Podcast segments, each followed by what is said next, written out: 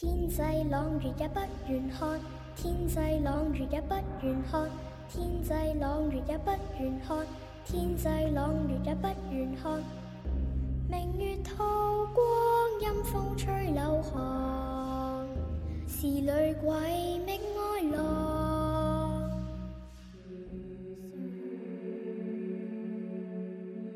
一个被诅咒的小镇，层出不穷的恐怖事件，在迷雾的笼罩之下，正等着你来揭晓。欢迎你来到夜色镇。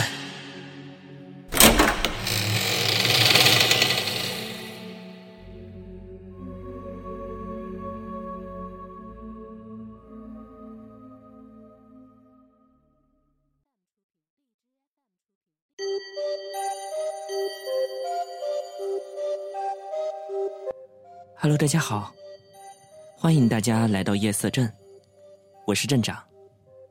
再过几天呢，就是我们农历的新年了。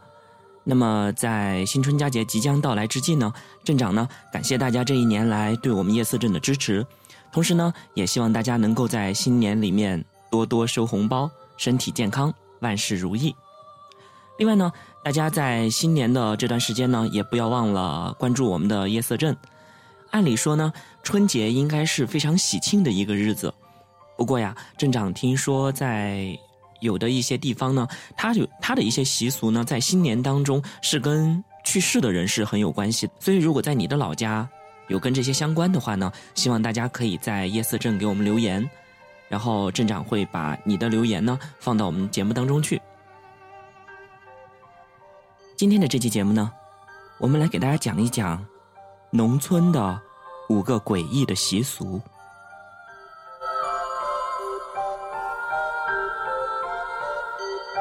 在我们老家有几个习俗一直流传至今，大家都非常严格的遵守，不敢有人以身试法。这些成为了我心中的不解之谜。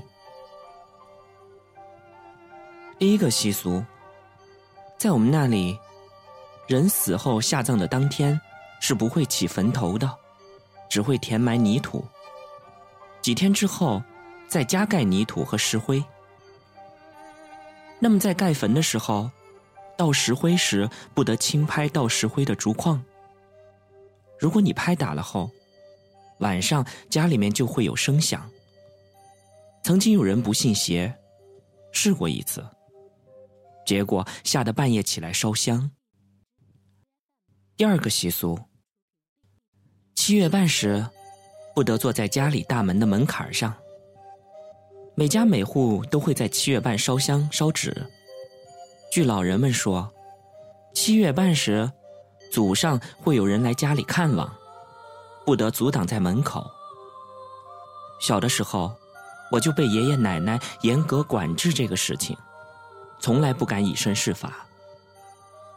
而且最奇怪的是。每年七月半时，都会有一只或者两只蝴蝶飞到家里面来，家里的人也都不会把它赶出去，而是等它第二天自己飞出去。第三个习俗，在村里有老人去世以后，村里人去吊唁的时候，家属都会为晚辈以及小孩的兜里放一大把米。据说这样能辟邪，虽然毫无科学依据，但是这个习俗一直保留到现在。第四个习俗，老人在外面离世后，不得进入村子的祠堂，只能在村子外边的路边搭一个灵堂。我们那一代都是这样的习俗。老人说。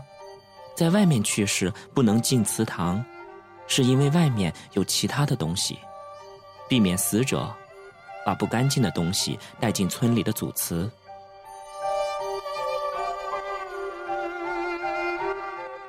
第五个习俗：青壮年第一次抬棺时，必须抬的是男死者。如果是女死者，即使村里的劳动力不够，也不能去抬。不过可以请外援。外援一般由家属带上两个唢呐手，吹着唢呐去邻村里面请。在请之前，会对受请之人先打听清楚，且不论以往有什么仇怨，都不得计较。以上的这五个习俗呢，不知道在我们小伙伴的周围有没有听到过？如果在你们的老家，尤其跟丧葬方面有一些不一样的习俗的话，欢迎大家在我们的节目下方给我们留言。以上呢，就是今天夜色镇节目的全部内容。我们下期再见。